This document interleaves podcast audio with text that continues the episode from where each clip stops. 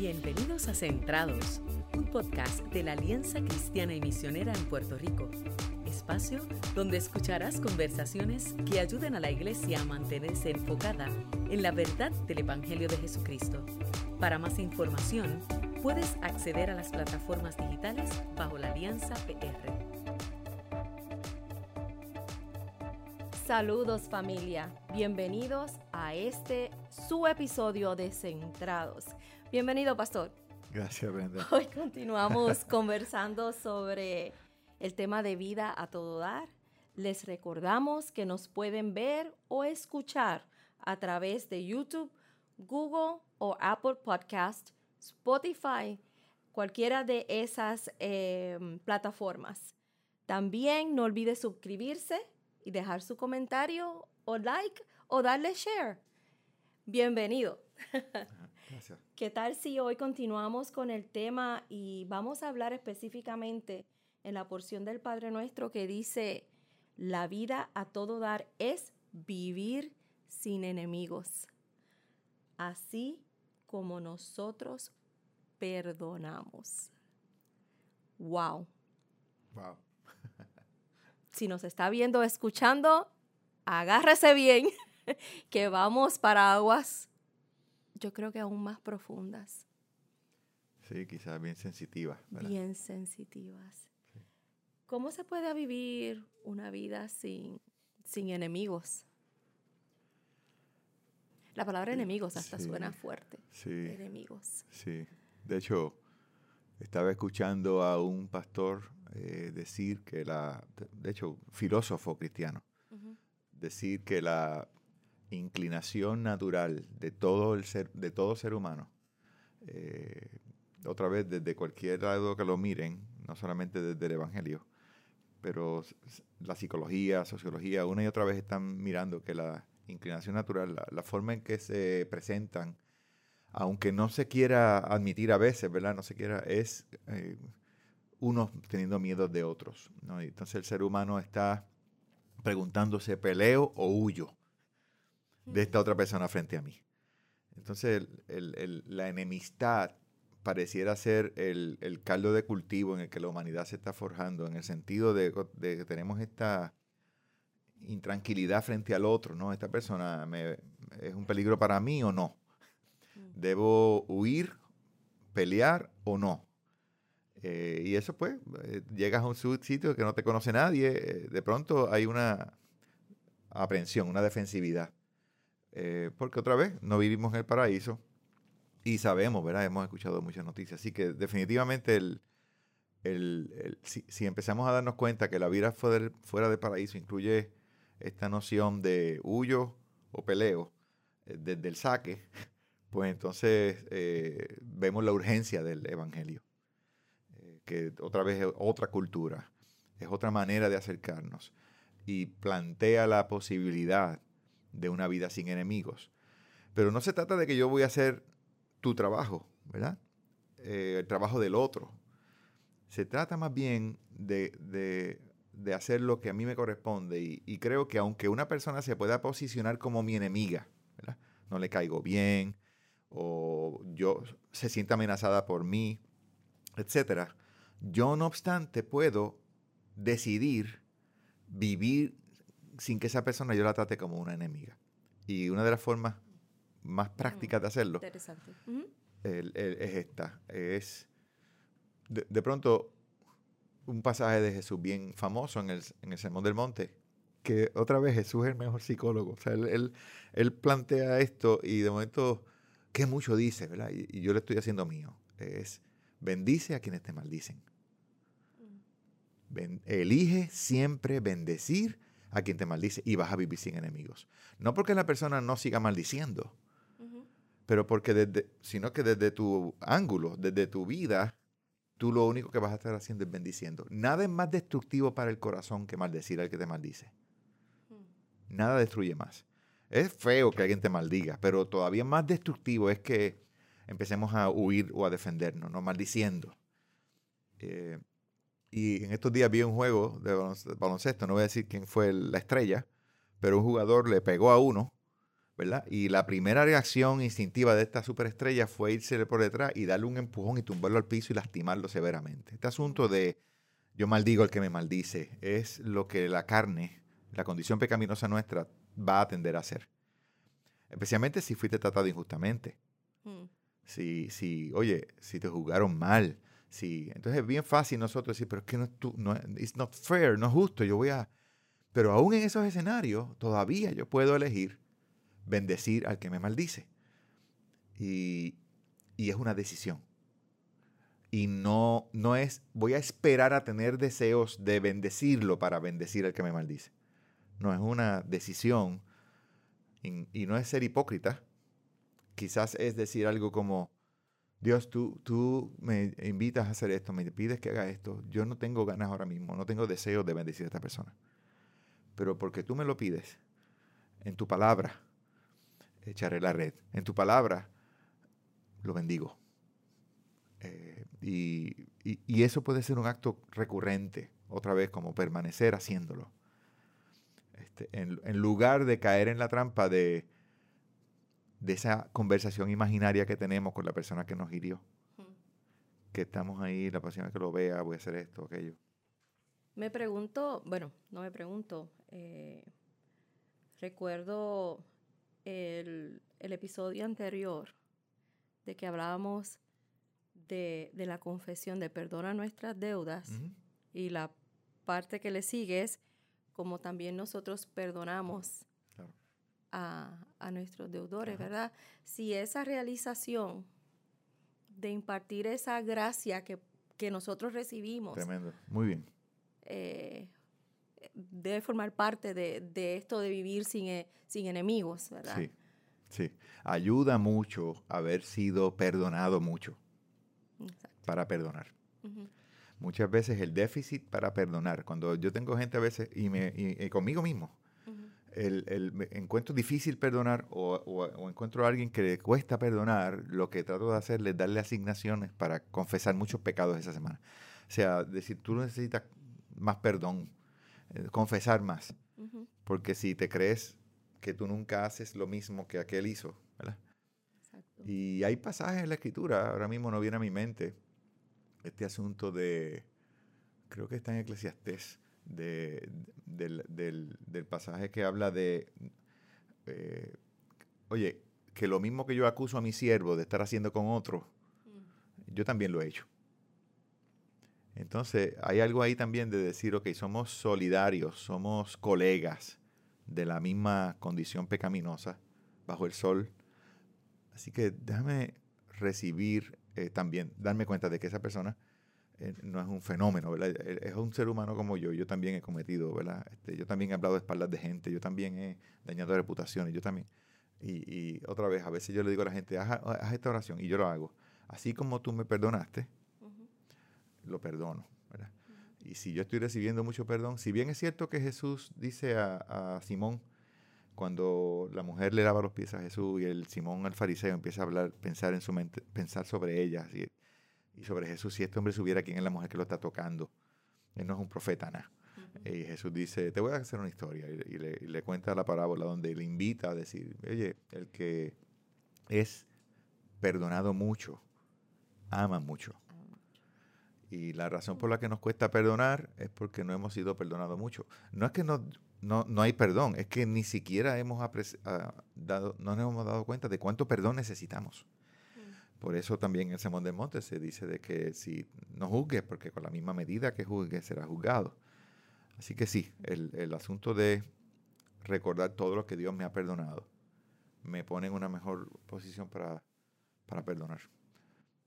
Sí, estoy, mientras la escucho, estoy procesando.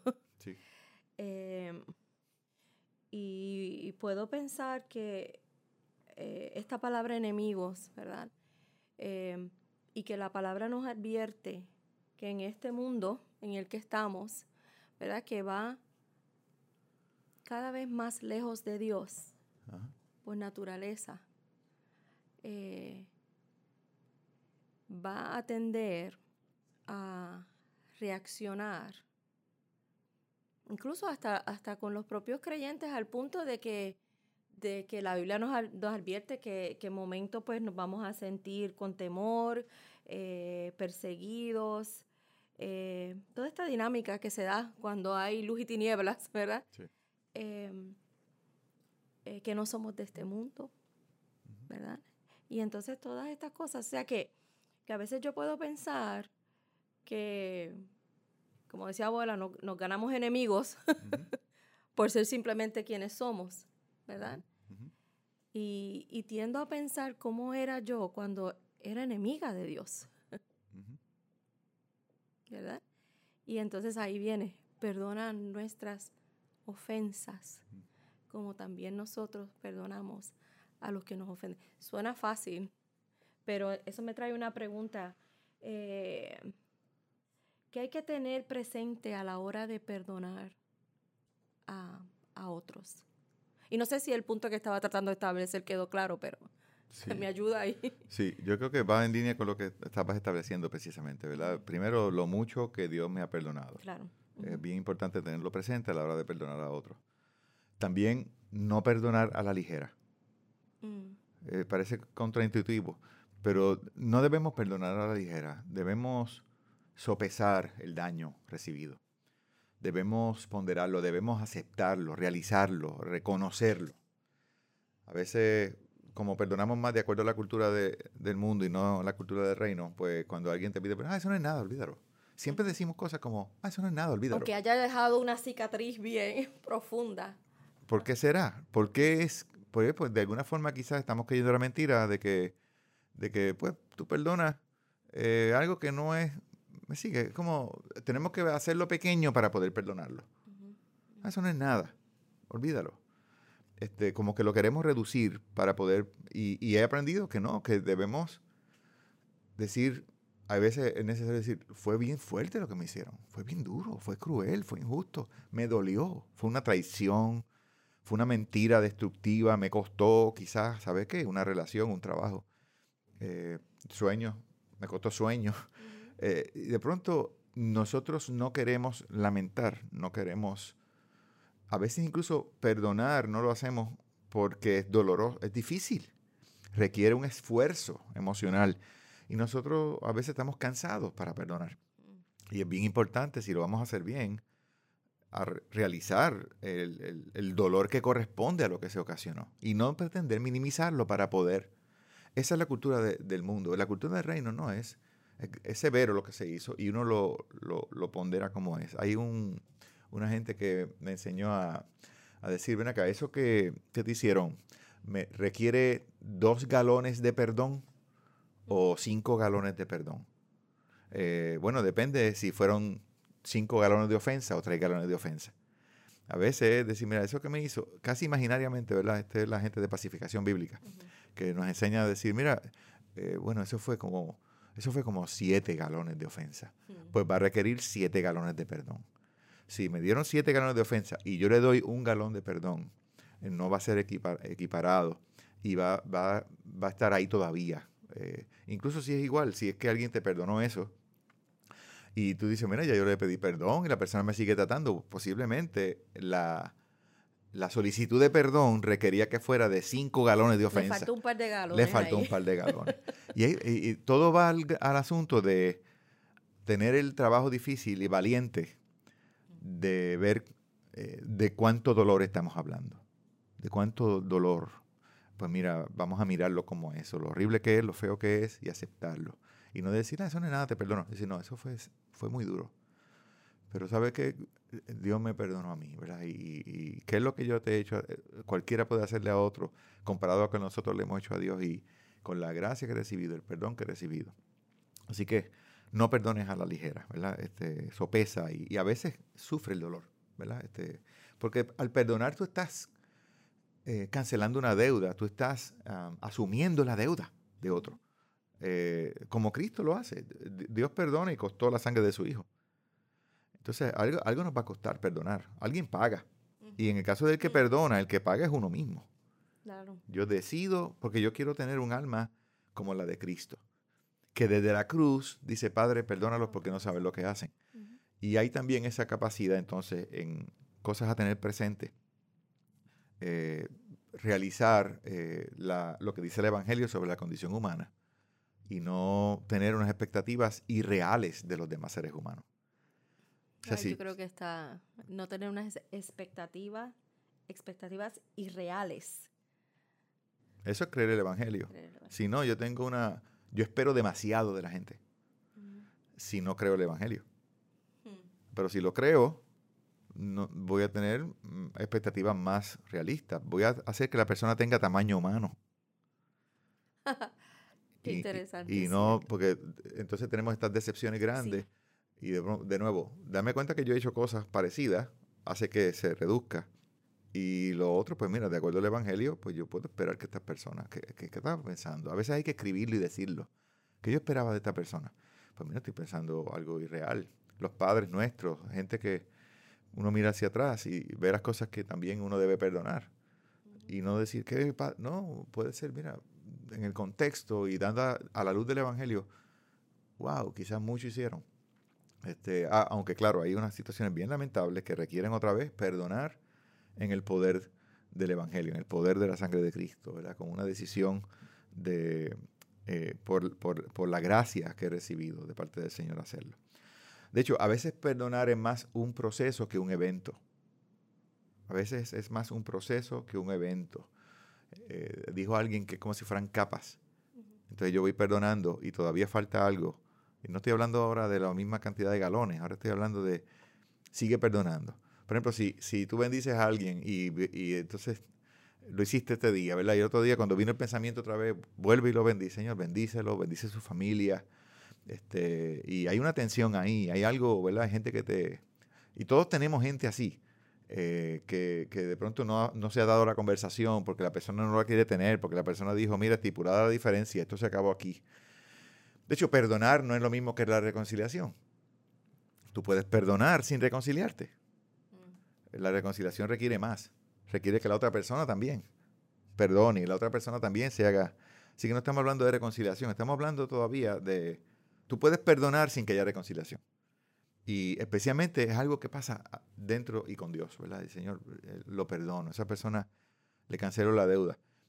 Pero de nuevo, el, proceso de, repetirlo eh, es muchas veces necesario. A veces, en mi caso, pues, yo no lo invito a ese pensamiento, viene, viene la conversación imaginaria.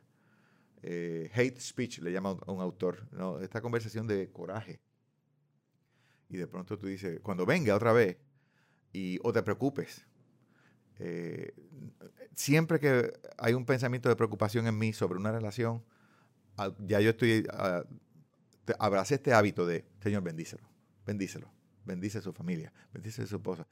Y uno es libre y uno puede seguir con su vida y hacer lo otro. Porque si no te quedas atrapado en esa conversación, en ese loop eh, de, de, esta relación dañada. ¿verdad? Este, y eh, máxima si, si no está en tus manos. Es más, si, si se murió la persona. Exacto.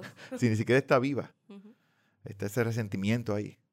Pues entonces decidir, eh, a veces el, el, repetir el perdón o la bendición eh, es importante. No creer en la mentira de que el tiempo sana todas las heridas, porque no lo hace. El tiempo no sana todas las heridas. Quizás muta la herida o se te olvida exactamente todos los detalles, pero, pero la herida no. y, y es bien importante entender que la negación de que algo pasó, estar en negación, no sana las heridas y no da libertad. Es bien importante eso. Incluso a veces hace falta ayuda para perdonar. hace falta un buen consejero, un mentor, eh, un proceso de pacificación bíblica. Alguien puede ayudarnos eh, a procesar el perdón, eh, a dramatizarlo, este.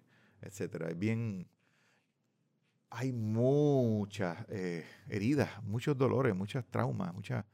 Y de nuevo en el Evangelio a veces así yo perdoné, y, pero, pero de verdad lo hicimos. Este, si yo estoy en la defensiva, si la mente está ahí, posible que tenga que seguir repitiendo. A veces por fe. Es que no se lo merece. Bueno, el perdón es un regalo. Mm. No es, tú no estás pagando algo a la que la gente se ganó. Tú le estás regalando algo que tú pagaste. Entonces lo, yo decido perdonar porque quiero vivir en el reino de Dios. Y en el reino de Dios es cultura perdonar 70 veces 7. Entonces, es otra cultura. Es un choque. Eso sí que es aprender a hablar chino, tú sabes. Es como aprender a hablar ruso. ¿Cómo que perdonar 70 veces 7? Esa es la cultura del reino de Dios. la gente a veces piensa que en el cielo vamos a ser perfectos. De esta quizás me voy a tirar una por aquí, que quizás alguien dice, espérate, estás casi en la raya de herejía. Yo pienso que en el cielo va a haber un montón de perdón. Ay, perdóname, ay, perdóname, ay, perdóname, mala mía. Este dar y recibir perdón es la marca del reino de Dios. Eh, no es que entonces nunca más va a haber un malentendido o nunca más va a haber, eh, yo siempre voy a saber exactamente lo que tú estás pensando, ¿no? Eh, pero sí va a ser cultura, práctica. que mi primera reacción sea bendecir a mi enemigo y no como el jugador caerle arriba al tipo y tumbarlo al piso y quitarle la bola, mm. porque me diste primero. Eso es, hay que hacerlo en el poder del Espíritu también. Es una, algo que hacemos en el nombre de Jesús. Sí, es, es aprender a vivir en una naturaleza naturalmente diferente. en una naturaleza completamente diferente a, a como hemos aprendido, es a desprogramar eh, vivencia, este, eh, experiencias. Eh, sí. Si tú crees, por ejemplo, la mentira esta básica de que yo soy lo que hago, lo mismo vas a pensar, la gente es lo que hace. Y cuando alguien te lastima, tú dices, esa persona es. Y olvidamos que es un tesoro de Dios. A mí me cambia la vida y la vista y hasta los sentimientos. Cuando yo creo el Evangelio, que dice que yo no soy lo que hago, yo soy un hijo amado incondicionalmente por Dios. Y soy digno de amor, no de desdén, no de vergüenza, no de lástima, a, pesar de las, de las apariencias. Y ese otro también lo es. Y esa otra también lo es. De pronto yo digo, esta persona es un tesoro de Dios. Esta persona es un tesoro para Dios. Cambia completamente. Eh, en vez de verlo como un problema, un obstáculo, un, diablo. Porque en los conflictos siempre demonizamos al otro lado. Lo demonizamos, lo, lo, es, el enemigo, es el malo, yo soy el bueno, pobrecito de mí. Pero si yo digo, no, no, no, no voy a creer esa mentira. Eh, lo que hizo fue terrible, pero esa persona no es eso. Esa persona es alguien creado imagen de Dios. Y por ende, tiene el potencial, ¿verdad? De, entonces, cambia completamente eh, y decir, que es posible, no sabe lo que hace o está completamente perdido, está roto por dentro. Eh, aprendí con eh, Henry, uno de estos autores, Henry Cloud creo que es, que cuando tú entras en un proceso de cultura verla con, otras personas, estoy tratando de recordar exactamente la frase que él dice de, del, otro y de la otra. Eh, bueno, se me fue. El, asunto es de nuevo el proceso de eh, ver al otro eh, como Dios lo ve, en, lugar de yo estar en un proceso de victimizarme todo el tiempo. Pregunto que ya vamos, ¿verdad? Eh, le voy a, iba a pedir algunas palabras final, pero pienso que si tiene algún consejo para alguien que quiera hacer bien esta oración. Sé que ya ha hablado de algunos puntos, pero no sé si tenga alguna palabra. Bueno, en el podcast anterior hablamos de tú estás tan enfermo como los secretos que guardas. Yo, y citando a alguien, ¿verdad? Pero yo, yo le añadiría eso, que también tú estás tan enfermo, tan enferma, como los secretos que ni siquiera sabes que guardas. Wow, okay. Los secretos que ni siquiera sabes que guardas. Y, este asunto de perdonar a otro, no se trata solo de que ahora mismo me hiciste tu corte de pasterillo. Hay gente en nuestra vida que tenemos que perdonar. Eh, hay procesos de perdón que están overdue, que hace tiempo debieron pasar y no han pasado. Eso está teniendo consecuencias en nosotros. Y estos secretos que ni siquiera sabes que guardas, que guardas, típicamente son pues causados por traumas. Cosas que han pasado en nuestra vida, que nos lastimaron, que nos laceraron. que nos avergonzaron y que entonces ahora están todavía, eh, básicamente se han convertido, los mecanismos de defensa que he usado para bregar con eso se han convertido en, mi forma de trabajar todavía hoy, ¿verdad? Y cosas que no he perdonado del pasado eh, se están repitiendo con otra gente. Eh, y, ni siquiera sé por qué. Heridas, vergüenzas. yo me acuerdo un día que yo estaba dando una clase, dando una clase, yo era un muchacho de quinto grado, me paré a dar un poema y se me olvidó completamente el poema y la mitad de la clase estaba riéndose. Y yo ese día me prometí a mí mismo, jamás me va a pasar esto de nuevo. Mm. Eso se le llama un voto de la niñez. ¿Y qué, ha ocasionado eso? Bueno, eso ha ocasionado esta sensación de yo no voy a pasar por esa vergüenza de nuevo. Y aunque yo no, ahora estoy más consciente de eso, pero por mucho tiempo yo no, no lo sabía y eso estaba allá abajo, era un secreto que yo no sabía que tenía. Mm. De una promesa hecha a mí mismo, a mí nunca más me va a pasar que yo voy a pasar una vergüenza como esa.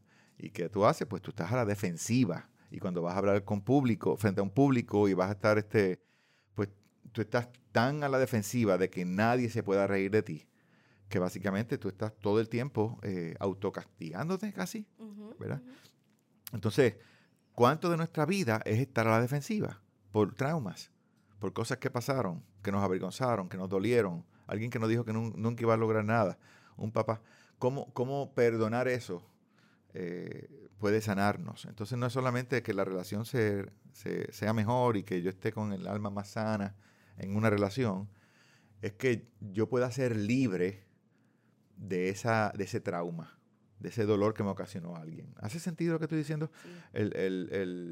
entonces, si yo no perdono eso, soy esclavo de eso que pasó en el pasado, de eso que ocurrió. Eh, y a veces ni siquiera sé que necesito perdonar. Eh, y, de pronto empezar a darme cuenta. En mi caso, yo me voy a abrir aquí, bien duro. Yo muchas veces me, he dado cuenta que una de las mentiras que yo más me creo es que yo soy un estúpido, que yo soy una vergüenza y que la gente se va a reír de mí si supiera todo de mí. O que no soy adecuado para casi nada. Eh, y, esa, y, esa, y ese pensamiento, ¿por qué hace? Porque tú estés siempre a la defensiva, siempre tienes que ganar, siempre tienes que demostrar que sabes, siempre debes eh, pensar, eh, dar adelante. Y, o, o, siempre debes hacerte ver y estás en un sitio que nadie te conoce y de pronto tú estás hablando más de la cuenta o porque en el fondo estás creyendo que tú eres lo que haces. Y hay una mentira allá abajo que tú no sabes qué está pasando. Y pues mira, mi papá me dijo varias veces una cosa, aquello otro me dijo, una maestra una vez me dijo una cosa. A veces quizá tuvo un mal día, y, pero se quedó ahí taladrando. Mm. Eh, y de pronto hay que perdonar eso. No, eh, la persona estaba bregando con su propio trauma. En el caso de, gente que yo amo, de mi pasado, eh, y que los, ¿verdad? los amo mucho, yo digo, wow, él tuvo sus propios traumas con su papá, y este otro tuvo sus traumas con, y se, pues se desquitó conmigo, no tenía mejores, pues yo lo perdono, no sabía lo que hacía, eh, fue, fue víctima también. Mm. Entonces, perdonarlo y ser libre de esa mentira, ¿verdad? De esos secretos que yo ni siquiera sé que guardo. Qué interesante eso de, de, traer, ¿verdad? Eh, a la memoria quizás algunas cosas que ni siquiera sabíamos que teníamos que confesar o perdonar. Eh, me hace recordar, ¿verdad? Cuando en la frase de las escrituras que hablamos en el episodio anterior, de permanecer en Él. Y cuando nosotros permanecemos en Él, en la palabra, en la escritura, esta porción que viene a la mente que me dice, escudriñame. Y, 139 creo que es. Sí, escudriñame, ¿verdad? En ese permanecer en Dios, en esta relación, en, en este de buscar eh, tener estos momentos de confesión, Señor, si hay algo en mí que yo deba traer y trabajar, ¿verdad?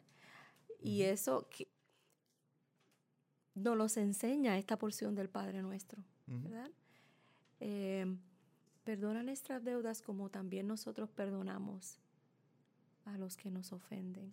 ¿No te, no, te derretía el corazón cuando un hijo tuyo le pedía perdón a otro? Sí. Así es Dios. Y él tiene todos estos hijos y quiere que todos se lleven bien y con él. Y, esta cultura de perdonar y recibir perdón está en el corazón de Dios y el corazón de Dios está espectacular. A veces pensar en qué le dice a su hijo, este es mi hijo en quien tengo complacencia. O sea, ese es el corazón de Dios. Yo, yo, estoy en este momento de verdad como siendo impactado por lo mucho más hermoso que es el corazón de Dios de lo que a veces uno concede. De la, de la libertad que da este amor inmenso de él, ¿verdad? Que, y, de pronto en, en, el, en, una cultura de enemigos, de que pelean y huyen, de pronto el reino viene completamente, no, no, aquí la cultura es de perdonarse 70 veces 7. Dice, pero ¿cómo es eso? Dice, bueno, repite, sigue perdonando, continúa haciéndolo. Otra vez, mirando a la gente como Dios la ve, y otra vez, porque este es el corazón del Padre, un corazón lleno de perdón.